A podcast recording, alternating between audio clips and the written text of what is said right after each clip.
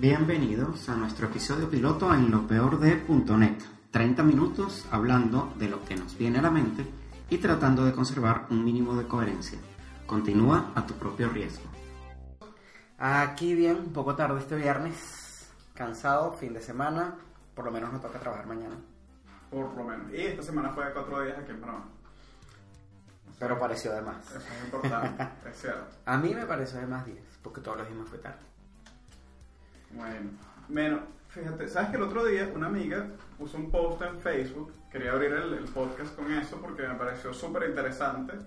Porque ella en realidad estaba ranting un poco de sus roommates, eso es lo que estaba haciendo ella. Pero, pero Es lo que hace la gente en es, Facebook. es cierto, sí. La gente que se dedica a escribir posts medio. Tweet longer, pues un poquito más, más largo que, que los de Twitter, lo que hace es hacer ranting, ¿no? Entonces, bueno, ella estaba ranting de que su roommate había dejado los cubiertos secándose con el- la parte con la que se come, digamos, o sea, la parte, no sé, La parte cóncava, la parte cóncava de la cubierto. cuchara, la parte cóncava del tenedor cóncava y picúa del tenedor y el filo del y cuchillo. el filo del cuchillo hacia abajo, secándose. Ajá. Y ella entonces empezó un ranting de que eso no era así, sino que había una manera correcta de hacer eso. La manera correcta era dejar los cubiertos hacia arriba. Porque de esa manera se secan más rápido. Todo esto lo, lo escribió ella en su post en Facebook, no lo estoy inventando, esa es la explicación que tiene ella de la cosa.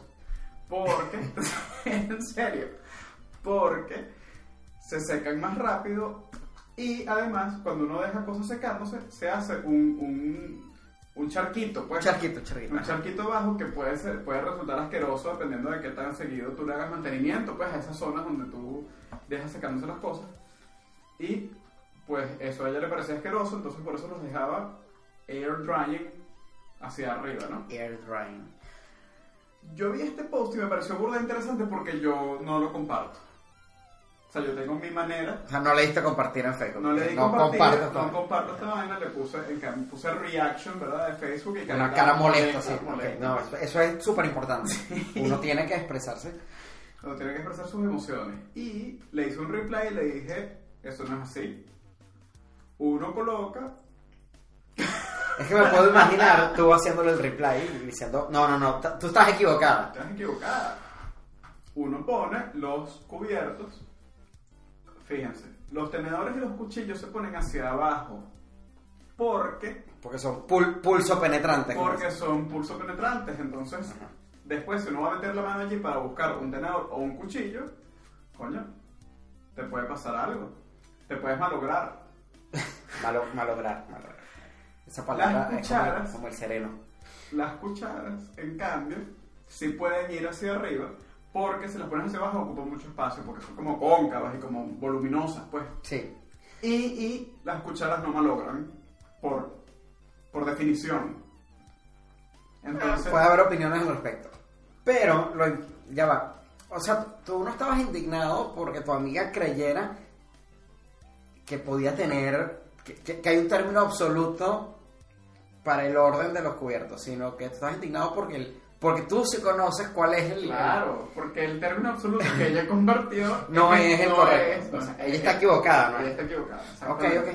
Esto, por algún momento pensé mal y supuse que era que no un término absoluto. Ella, ella- de hecho, eh, tan es así, tan es, tan es así, Tan que, es así. que en el post ella me respondió y me dio la razón. Y me dijo, sí, sí, me dijo que el problema es que ella no podía controlar todas las variables. Porque, ¿qué pasa? En mi caso, Científica. sí, sí, porque en mi caso yo tengo como una, como una cestita que es un colador, que es como, es como un colador, o sea, tiene unos huequitos. Entonces, Para que el agua no se acumule. Entonces el tema ese del charquito hediondo, no. Eh, No. Ese es el nombre, el nombre científico, no es que aquí usemos un lenguaje extraño. no ocurriría. Entonces, claro, yo dije, bueno, si yo tuviera ese implemento que tienes tú, quizás sí lo haría de la manera que tú lo haces, pero en este caso, como no puedo controlar todo, pues La verdad, para mí siempre fue absolutamente irrelevante en qué orden se ponían los cubiertos hasta que vi Destino Final, alguna de Destino Final, y para mí es imposible e inconcebible que haya un cuchillo con filo mirando hacia arriba. Además, estoy seguro que eso va en contra de alguna norma hizo 9 ISO 9001 del hogar. Este, in- incluso si estoy en casa de alguien y paso por la cocina y veo un cuchillo así, tengo un impulso que me obliga a, a moverlo. Eso y ver perritos con las orejas volteadas. Tengo, necesito Ah, acomodar. sí, exacto. sí, yo también creo que lo hago. Sí, porque siento que se, que no. que, que se va a lograr la oreja. Yo- yo- y, y tú dices, y él no se la puede voltear porque, porque los perros no tienen dedos para agarrar algo y voltearlo. Y entonces me angustia, me, me produce real estrés y angustia eso. ¿Sabes Este, qué? Lo, lo otro que también conseguí, ya que estamos dando técnicas aquí de secado de, de, de implementos de cocina, y, y cómo amargarse por vainas que no, que no deberían amargarte. Ajá. es que los topperwares, yo no sé si te pasa, pero los toppers tienen... Ya va, estamos seguros que el plural de Tupperware es Tupperwares. No, puede ser que sea topper... Werses. Tupperware, no estoy muy seguro. Si alguien sabe cuál es el, No, lo pueden hacer llegar por el plural de Tupperware, o lechuza. Este, bueno, ¿sabes que ellos, donde tú, o sea, cuando tú le pones la tapa, ellos tienen como un bordecito. Ajá. Entonces, si tú pones el vol- volteado, que es lo que uno suele hacer, o sea, como que con el, la parte cóncava hacia el, hacia el fregador, o hacia, o sea, donde Sí, está para sacando, que- para que escurra. escurra. Pero eso hace que no escurra el bordecito. Y eso es un tema. Es un tema porque entonces después cuando Tienes que secar los Tupperware vuelta y vuelta. Exacto. No, pero ya descubrí una técnica. O sea, ya que estamos en esto del secado. La técnica de sacudir. Hay, hay que, hay que, Hay que sacudir el hay, topper. hay que escribir un, un artículo en WikiHow con todo esto. Entonces usted agarra el topper, lo sacudes bien, bien, ¿Para bien. Para que ese bordecito no quede No lleno de de agua. Y se seca burda rápido.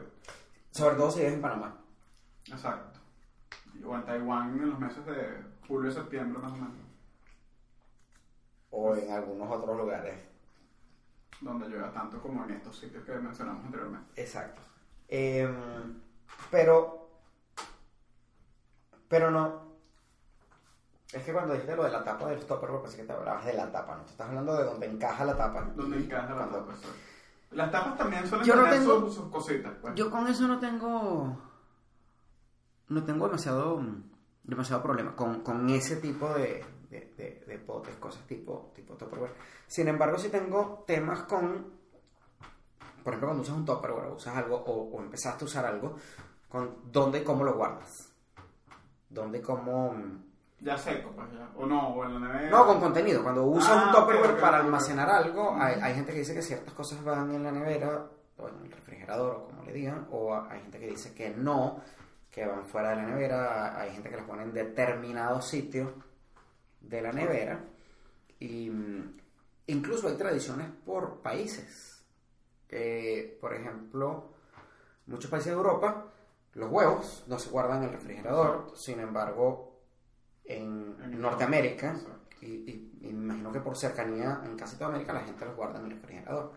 Y fíjate que en el supermercado los huevos suelen estar en un área fría, no en, no en un refrigerador, pero en un área fría del supermercado. Eso me da risa porque los supermercados son así como, como la Suiza de la decisión de los huevos. Porque los bichos no los ponen dentro de la nevera, pero tampoco los ponen así en la parte más. Exacto. O sea, menos abrigada, pues. O sea, la vaina- los bichos están siempre como al final de una nevera. Es que yo creo que no los puedes meter dentro de la nevera por el tema de que la mayoría de los huevos vienen en empaques de cartón y dentro de la nevera agarrarían humedad, demasiada humedad, sobre todo en ese tipo de neveras industriales como la del supermercado. Pero el hecho es que hay todo un tema de que en, en Estados Unidos, por ley, aparentemente, o por normativa, por todo el tema de la salmonera y la cosa, los huevos industrializados que se venden al público, que se comercializan, deben ser lavados previamente. Ok. En Europa no. El problema es que aunque lavar los huevos pareciera una buena idea, o sea, los vendo ya lavados, este, la realidad es que la cáscara del huevo es semiporosa y tiene una especie de, de cobertura natural que al lavarlo, Ujú. jugarlo, la pierde. Y por eso después lo tienes que refrigerar, porque si no, eh, corres el riesgo de que, de que entren, entren cosas a través de la cáscara que no deberían. Y esa es la razón por la que en Europa eh, No hay que eh, está prohibido, de hecho, y la gente no lo refrigera. Está prohibido refrigerar. Está- no, está prohibido lavarlos. Ok, ok. Y por lo tanto no hace falta refrigeración y bueno, es una cosa menos meter en el refrigerador, si lo ves desde el punto de vista práctico. Ha habido debates durante mucho tiempo de, de- de cuál es mejor en cuanto a, a- a riesgo para la salud, este, y en, pero en un estudio que se hizo, creo que hace un par de años, el- el- la conclusión era que no tienes mayor riesgo de contraer eh, ninguna enfermedad. Creo que hay un tema con la salmonella y un tema con la listeria. La listeria. Listeria, como de listerine. Ajá. Este. Es como, es como la, la histeria, pero si fuera de un italiano que lo estuviera diciendo. La listeria. Listeria. Aquí no estamos ofendiendo a nadie. Fausto es half Italian, así que solo para pero, aclarar. pero- porque pero sin pasaporte. La es la parte importante de ese es el half que le falta. o sea, yo soy mitad italiano. ¿Cuál mitad? La que no tiene pasaporte. Es así. Este, bueno, eh, anyway, eh, que no, no tienes mayor riesgo, no, no hay un mayor riesgo estadísticamente significativo de contraer ninguna de las enfermedades que pudieran venir eh, por, por huevos de gallina contaminados en ninguno de los continentes. Me imagino que porque las políticas son consistentes, en el sentido que a lo mejor si fuera obligatorio lavar los huevos y no meterlos en la nevera, a lo mejor ahí sí Exacto. sería complicado, pero de resto no hay... Oye, la ¿cómo, cómo será la vaina que sea en Asia o África? Porque estamos hablando aquí por Europa y, y América y seguro que estos bichos tienen otra vaina. Capaz ellos sí los lavan y los, no los meten en la nevera, una vaina así. Eh, ¿Tú nunca probaste en, en China, en Taiwán, los huevos de mil años? Sí, Saben y huelen como si de verdad tuvieran mil años. Sí, sí, es un poco fuerte. Pero No, en verdad no me parecen incomibles. No, no son se, incomibles. se ven peor de lo que saben. Y la textura es lo que realmente los, los hace Sí. difíciles, pues. Co- Complicado, complicado. Complicado. Pero eso está todavía a un nivel mejor que el stinky tofu Y de los mercados callejeros. que el. ¿Cómo se llama? El badam vaina. El, el, el huevo con el, con el feto adentro. Badam. ¿Cómo se llama? El de Filipinas. El de Filipinas, sí. Ajá. No recuerdo cómo se llama y yo había borrado eso de mi mente. Bueno, yo nunca, yo nunca probé eso. Yo tampoco. Pero conozco gente que sí. Y eso, tal cual cocinan, es un huevo de pato. Un huevo de pato que tiene. Con el, feto del pato dentro y la gente se lo come, se come el- lo que está dentro. Eso me parece un poco... Fuerte. Yo creo que es la palabra que estamos buscando. Sí. No, e- era disgusting la palabra que estaba buscando, pero sí, gracias. Sí, porque Este, además es como. Bueno, no, no, no, no voy a seguir porque creo que es un poco difícil. Em, ¿Qué otras cosas piensas que la gente... la mantequilla. ¿No te parece que hay gente que guarda, bueno, o la margarina? Yo no como margarina porque es grasa trans y, y yo desde que soy hipster no uso grasa trans.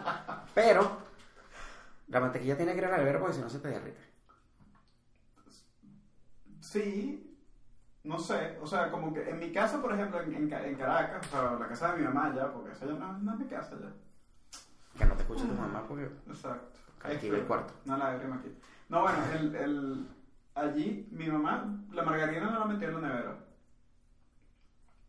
Yo en Caracas tampoco, pero aquí Pero sí aquí se sí. me... Sí. Bueno, a- a- eh, eh, por eso, yo, yo en Caracas us- consumía margarina, aquí consumo mantequilla, because, no sé, Pero la mantequilla en general su- suele estar como refrigerada incluso en los super. en el La margarina supermercado, no. sí, sí, No, no, necesariamente. O sea, la margarina no necesariamente, la mantequilla sí. Bueno, ajá, bueno, bueno, otro, otro producto que, que la gente mete en la nevera. Ah, ya va, disculpa, disculpa, ya va. El problema con refrigerar la mantequilla y ese tipo de cosas es que, Hay excepto otro- cuando haces una torta o preparas algo, alguna receta que lleva mantequilla, el otro uso buenísimo de la mantequilla es para untar pan y comer pan con mantequilla o ponérselo en un sándwich. Y el problema es que eso normalmente, el pan con mantequilla, es lo que yo llamo una comida de antojo. O sea, no es que, no es que uno sale de la oficina por la casa y dice, y, y esta noche comeré pan con mantequilla. Sino que uno llega y, y abre así la nevera y ve la mantequilla y dice, quiero pan con mantequilla. Y entonces la mantequilla está dura. y tienes que esperar un rato a que agarre una textura de ambiente para podértela comer con el pan. Y el problema es que uno empieza, uno se pasan dos minutos y, y te, aumenta la ansiedad. Y entonces esa ansiedad dice, bueno, ok, déjame probar así. Entonces uno trata con toda su fuerza de presionar la mantequilla contra el pan usando el cuchillo. Obviamente la vaina no queda bien, pero no se lo come igual así. Y entonces cuando finalmente, porque, porque uno es así de ansioso y desesperado, cuando finalmente la mantequilla llega a ese punto de textura perfecta, ya te llenaste y se te quitó el antojo. eh, eso es un problema. Pero, aún así, hay que tener la mantequilla en la nevera. Bueno, este.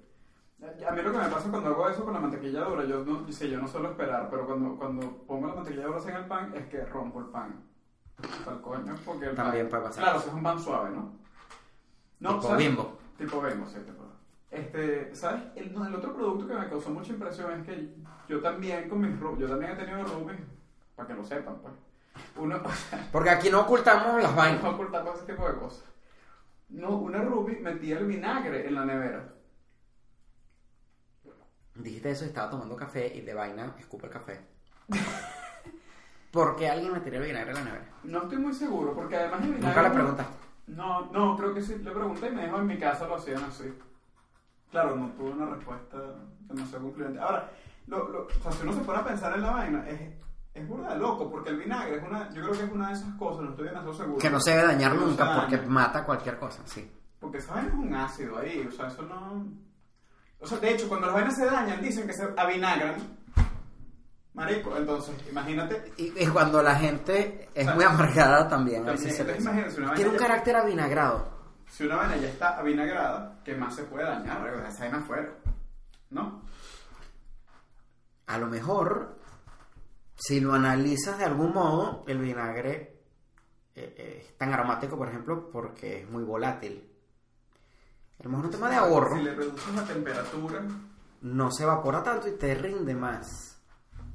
Tampoco que el vinagre sea particularmente caro, como para uno tener que recurrir. y tampoco se usa en grandísimas cantidades, ¿no? O sea, Ajá, y, y cosas como la harina de trigo, la harina pan, la pasta, el arroz. yo- Porque ninguna de esas cosas está refrigerada en el supermercado. Exacto. Pero tú a veces abres algunos refrigeradores y hay 8 kilos de harina pan De- dentro de la Debo confesar que, Que en mi tú eres mi una- casa en este momento hay harina de trigo, harina pan y pasta O sea, porque, en la nevera. porque yo normalmente el empaque que ya está abierto lo, lo guardo en la nevera, porque bueno, porque ya Eso. está abierto y tú no quieres que le caiga algún bichito. Eso es. No, bueno, todas estas cosas que estoy diciendo son los que ya están abiertos. Claro, pero, pero yo he visto literalmente 8 paquetes de un kilo de harina dentro de una nevera. Verga, todas, sí, todas las que compraron, pues se metieron en la nevera. Sí, la- Pero eso es acaparamiento. La- Ocho, O ocho, sea, la nevera está acaparando ocho, ocho harinas pan es acaparamiento. No, mira, pero sabes que sí, que sí, ah, o sea, también, también guardo en, en la nevera cuando está, o sea, después de abrirlo, de, de granos, o sea, un paquete de lentejas o de carajo. Eso yo también, yo también. Pero, pero ¿sabes qué pasa también? Que sobre eso una vez leí Que le porque- gorgojos. Sí, o sea, no, justamente porque me pasó, porque le salieron gorgojos, no me acuerdo si a la pasta, la harina, no sé, alguna, alguna vez que compré estaba llena de gorgojos. Entonces leí y empecé a hacer que cuando uno compra, creo que más que todo es con granos, es buena, es, es buena idea ponerlo en el congelador, no me acuerdo si entre 2 a 4 horas o algo así. Y eso hace que mueran los, si tenía huevitos de, de gorgojos o algo así. Y después de eso ya los, los puedes sacar, los puedes volver a guardar normal. O sea, pero incluso el, el producto cerrado es lo que quiero decir. O sea, tú compras tu producto cerrado del supermercado y puede ser que eso tenga larvas o huevitos de gorgojos o insectos. Ok. Lo pones en el congelador, supuestamente se mueren, lo sacas al congelador y you're good to go. Vamos a ver esto desde un punto de vista netamente práctico. Yo, la, la única epidemia de gorgojos que recuerdo fue una vez donde un paquete de arroz había agarrado gorgojos. Y cuando tú ponías el arroz a cocinar, porque nadie había visto que tenía gorgojos, tampoco era una gran epidemia, pero pasa un fenómeno interesante. Cuando tú pones el arroz a cocinar, el arroz se va para abajo y el agua para arriba, porque el arroz pesa más que el agua en cualquier latitud del planeta, hasta que empieza a hervir y tal, ¿no? Entonces, en ese momento, los gorgojos tienden a flotar. Y, bueno, me imagino que habrá gente que no pudiera comerse los gorgojos. Yo no sé si lo podrían hacer, no. Pero la, la otra, también hay gente que le quita los gorgojos y dice, bueno, me voy a comer el arroz. En cuyo caso te estás comiendo el arroz sin los gorgojos. Es decir, los gorgojos Pero- nacieron, crecieron, no sabemos si se reprodujeron, pero murieron y los sacamos. Con la técnica que estás mencionando, que debo confesar que es primera vez en mi vida que escucho hablar de meter granos en el freezer, está bien, matas los huevos de gorgojo o las larvitas y no hay gorgojos. Pero te vas a comer los huevos de gorgojos. Pero igual vas a... Pero es lo, es lo mismo, es lo mismo que con el arroz. De repente tú no sabes... Una cosa es gorgojo guasier y otra es No. La rueda de gorgojo is here. No, porque, por tiempo ejemplo- verbal. Sí, pero por- en, el caso, en el caso del agua que tú mencionas, tú lo que estás viendo que flota son los gorgojos, pero no estás viendo si los huevos flotan. Porque los huevos pudieron haberse quedado pegados al arroz. Así que No voy a comer arroz más nunca en no mi vida. puedes rebatirme de esa manera, la- o sea, sin, sin tener pues los pelos en la mano. Bueno, De gorgojo. ok. hay que buscar una caricatura de un gorgojo con pelo largo. Este. No creo. Sí te lo puedo rebatir. Que no sea válido es otra cosa, pero mira, he escuchado cosas peores. Pero, a ver. Sí, no, la solución es no comer, no comer gorgojos, no comer eh, granos más nunca, ni guayabas, Exacto, que, que siempre tienen gusanos, supuestamente. No, ¿sabes qué? Está- ahorita, sorry, recordando lo de la mantequilla, yo, yo tengo, bueno, en realidad no sé si tengo un problema, pero, porque no tengo... Con la mantequilla de gorgojo. No, no, no, no, no, no, con... ¿Saben que ese, ese tipo de cosas, o sea, la, la mantequilla, lo- algunos, algunas bebidas instantáneas cuando vienen en potes, este, y otros, algunos productos, Define potes de bebidas instantáneas. O sea, tú dices una lata de Nestlé, una, Una lata, sí, una lata de Nestlé, una lata de Kool-Aid, una lata de... O, o, este, de- o incluso de cosas de mantequilla de maní, qué sé yo. Cuando tú lo abres, una tapa de rosca o una tapa plástica, él además tiene como un film protector de aluminio o, o incluso a veces este plástico transparente. Sí, tú sabes que es terrible con ese aluminio cuando lo tienes que cortar con un cuchillo. Y el ¿Cuándo cuchillo. tienes que cortarlo con un cuchillo? Ah, ya te entiendo, que no Acti- tienes que... antiguamente no tenía la cosa. sí, sí, la sí. pestañita para claro. entonces uno tenía que cortarlo con un cuchillo Ajá. y es horrible la sensación del cuchillo cortando papel aluminio. Eso Sí, sí. lo inventó un criminal seguro. No, pero, o sea, yo iba, bueno, ok, pero yo, yo, yo iba por otro lado. No, bien, ¿Qué? era solo un comentario al margen. Que es que cuando sí tienes pestañitas, pero de un lado, por ejemplo, la mantequilla es uno de esos casos. ¿no? Tienes las tienes pestañitas en una esquina. Entonces, no, no la levanta. Pero entonces hay gente que deja el papel aluminio. Ah, lo vuelve a bajar y lo pone vuelve la a tapa. bajar y pone la tapa. Ajá. Y yo, yo en realidad, o sea, si tú me preguntas a mí en este momento, yo creo que yo tengo productos que tengan eso, y yo creo que tengo am- ambas cosas. O sea, yo debo tener productos que yo les haya quitado todo lo que era aluminio y debo tener algunos que no lo tienen. O sea, con eso no soy tan nazi como con, el, como con los cubiertos, por ejemplo. Yo, mm, yo creo que a veces hago eso también. Eh, o sea, O sea, lo, de dejar el, el- Pero, pero depende del tipo de alimento. No sé por qué. A ver, a O sea, ver, también recuerdo casos donde se lo he quitado como la mantequilla de maní, por ejemplo. Este, y otros casos como la, ¿sabes? La crema agria esta que venden Ajá. en potecitos que parecen de margarina. Exacto. Este, o de yogur. Bueno, o sea, Exacto. a, a esas sí se lo dejo. se la dejas. No sé por qué. Pero es como, sí, no sé. Ah, además, creo que en mi mente me parece un poco rancho dejárselo. Pero, pero, pero igual se lo dejo, pues. O sea, no, no. Estoy casi seguro de que mi mamá me odiaría por dejárselo. O sea, creo que tu mamá sí es un poco más estricta con Yo creo que mi mamá es un poco más estricta con eso. O sea, yo creo que ella... Ella es de las, de las, de las anti... En este rato ya hemos hablando, has mencionado a tu mamá dos veces. No, yo soy un carajo. Te voy a sí, mandar a un psicólogo. eso es- Tengo un mommy... Tienes mommy issues, probablemente. O sea, acabo de diagnosticarlo aquí viéndole, pa. Este. ¿Alguna otra maña extraña? ¿Alguna maña extraña de- respecto a la cocina? O... No, solo dije maña extraña para que rimara. Este, sí, respecto a, a la cocina, cómo guardar todo, clasificar cosas. Voy a hacer un inciso aquí, ¿saben que yo, yo o sea, estaba anotando aquí las cosas, ¿no? Entonces yo puse de, de nombres de, de estas cosas que estábamos hablando, yo puse quirks, porque soy así de, de, no sé, weón, de gringo wannabe. Y no había pensado en la palabra maña, que Rui bien acaba de... Porque yo sí trato de, de- de utilizar nuestro lenguaje vernáculo. Pero acaba de colocar muy bien esta palabra. Exacto. Saludos a la gente que dice colocar en lugar de poner, por ejemplo. Este, con respecto a esto, y, y cosas que no son tan mañas, porque eso sí son mañas, son, son manías, son costumbres. Por ejemplo, recuerdo que yo tenía una, una una discusión. Ahora voy a nombrar yo a mi mamá. A ver. Porque resulta que a, a mí hay mañas que me parecen inofensivas, eh, con, bueno, hacer determinados gestos, hacer determinadas cosas, eh, no sé, entrar a la casa de determinada manera, abrir la puerta de determinada manera, poner los cubiertos de determinada manera. A mí lo que me, me, me, me parece que es un poco, ni siquiera es que me molesta, pero me parece totalmente impráctico, es cuando la gente tiene ciertas, ciertas manías de ese estilo que son totalmente imprácticas. Y ahí viene el ejemplo con mi mamá. Este, mi mamá y yo tenemos con- conceptos de orden distintos.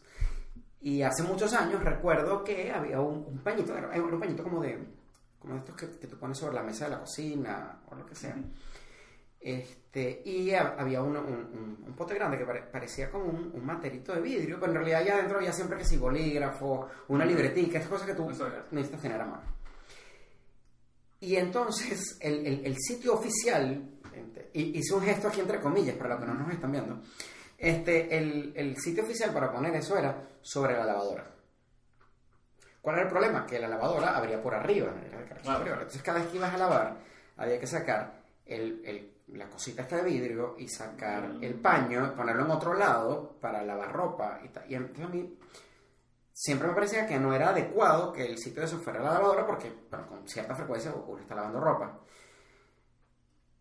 Y, y, bueno, no era adecuado que el sitio de eso fuera un sitio donde había que moverlo el tiempo. Y había la, la constante discusión porque cada vez que yo iba a lavar ropa me molestaba que hubiera algo arriba de la lavadora y cada vez que mi mamá veía que la lavadora no se estaba usando y sin embargo eso estaba en otro lado, pues.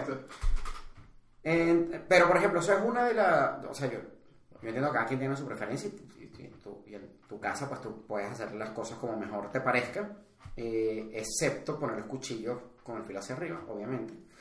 Pero, pero cuando las cosas son antiprácticas, es decir, que te estorban tu día a día, eh, eh, por ejemplo, no sé, eso es como que en tu casa haya dos baños y entonces tú tengas el cepillo de dientes en uno y el desodorante en otro y te bañes en uno de los baños y, y- te arregles en, en- y te cepillas los dientes no sé, en el otro. Entonces tú dices, bueno, todo lo que tienes que caminar de más, pero, en fin, son impracticidades, que es donde yo veo que esas mañas pueden ser... eh, impracticidad existe.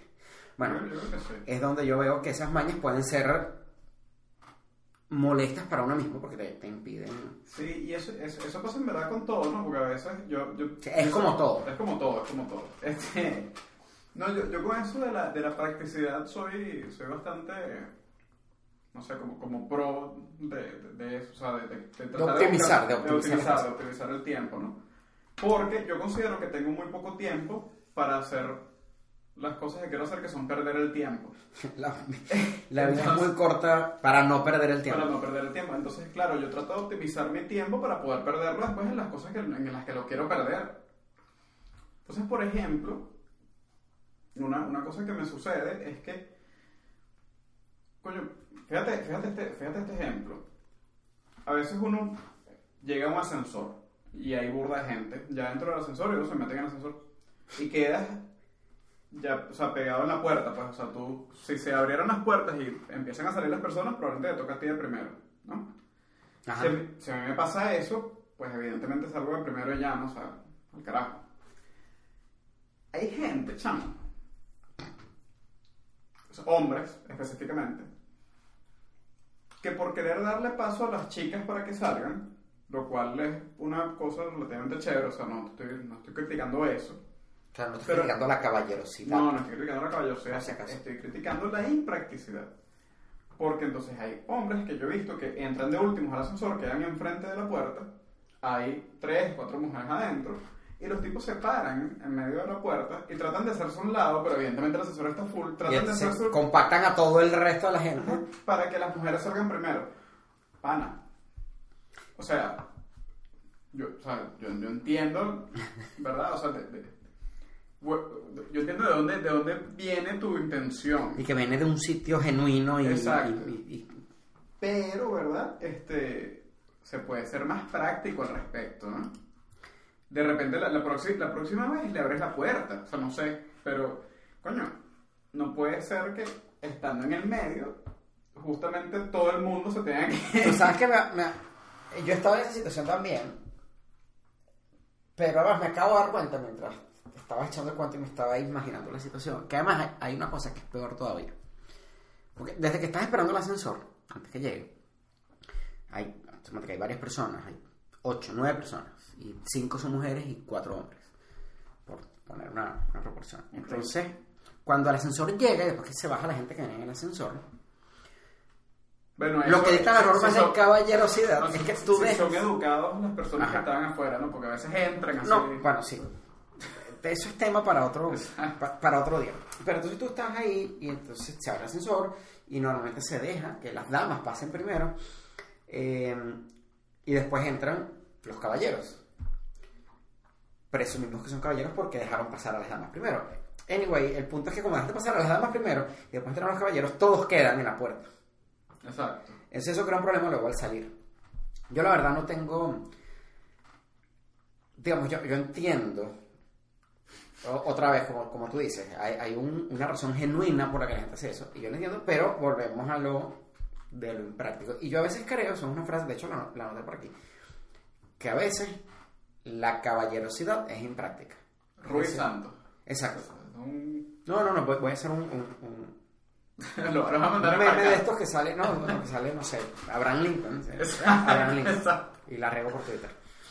Eh, de hecho, tengo todo un tema con esto, y, y como no soy experto en la materia, pero estoy tratando de aprender, quiero consultar con, con, con mis amigas del, del movimiento del, del feminismo, cómo es el tema de la caballerosidad, porque a veces, me parece que a veces la caballerosidad, digo, o lo voy a poner entre comillas, es condescendiente. Sí. O sea, yo sé que hay detalles nice, que son chéveres y son apreciables, o sea, que, que se aprecian, y, y- y que pueden jugar un papel interesante cuando, por ejemplo, en el romance, ¿no? Pero, pero también creo que a veces ciertos gestos de caballerosidad, ya que no estoy hablando de ceder la puerta en el ascensor o lo que sea, pero que ciertos gestos de caballerosidad vienen de un assumption de que la otra persona no es capaz de hacer determinada cosa. Y creo que termina en lo mismo del, del, del mansplaining. De hecho, en estos días está un artículo que, que una amiga publicó, yo republiqué en Twitter.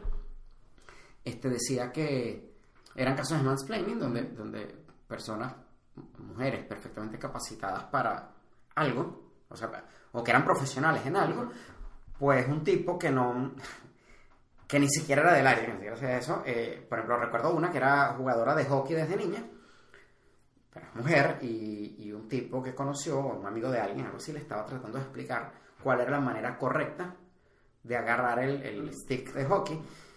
Y ella decía, no, no solo me está explicando a mí que, que juego hockey desde los 10 años, sino que me lo está explicando mal. Pero eso viene de un assumption, o sea, el, el problema con el mans- mansplaining, y uno tiene que tener a veces cuidado cuando lo hace, es que el assumption de la... es que la otra persona, por ser mujer, no sabe, y yo lo tengo que explicar. Este, y yo creo que a veces ciertos gestos que parecen de caballerosidad, como que, ah, yo te llevo eso por el peso que yo tal, sin que nadie te lo pida. Nice, a veces son gestos, bueno, a veces uno mismo puede requerir ayuda para ciertas cosas, pero asumir que la persona necesita ayuda y que tú lo tienes que hacer por esa persona, a veces eh, yo, yo creo que tiene matices que no son que no son los correctos, que uno cree que lo está haciendo por caballerosidad cuando en realidad estás haciendo una, no sé, estás dando un- un- una ayuda no, no solicitada. Exacto. Y eso, pues, creo que no debe ser agradable.